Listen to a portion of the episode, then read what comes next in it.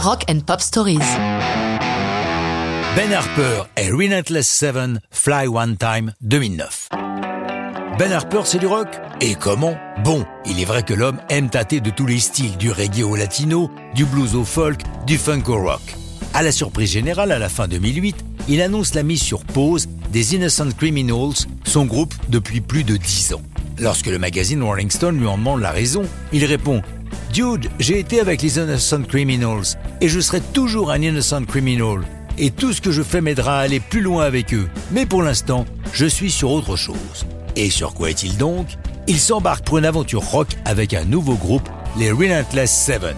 Qui sont-ils? D'abord Jason Moserski, un guitariste avec lequel Harper a déjà travaillé.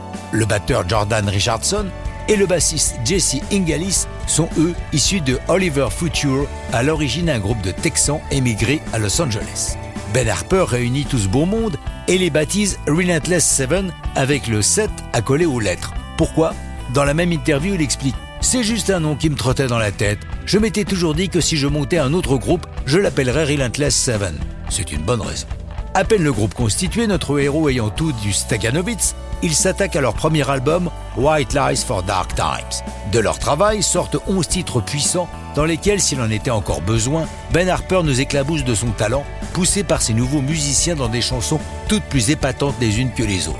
Parmi celles-ci, Fly One Time, un bijou dont certaines versions live valent leur pesant de bonheur. Fouillez un peu sur YouTube, vous m'en direz des nouvelles. Fly One Time est le deuxième single publié de l'album. Le sujet de la chanson La prise de risque calculée, sans risque impossible de progresser dans la vie. Le propos est magnifiquement illustré dans un clip rempli d'images sportives. Même Lance Armstrong est au générique, pour doper l'audience sans doute.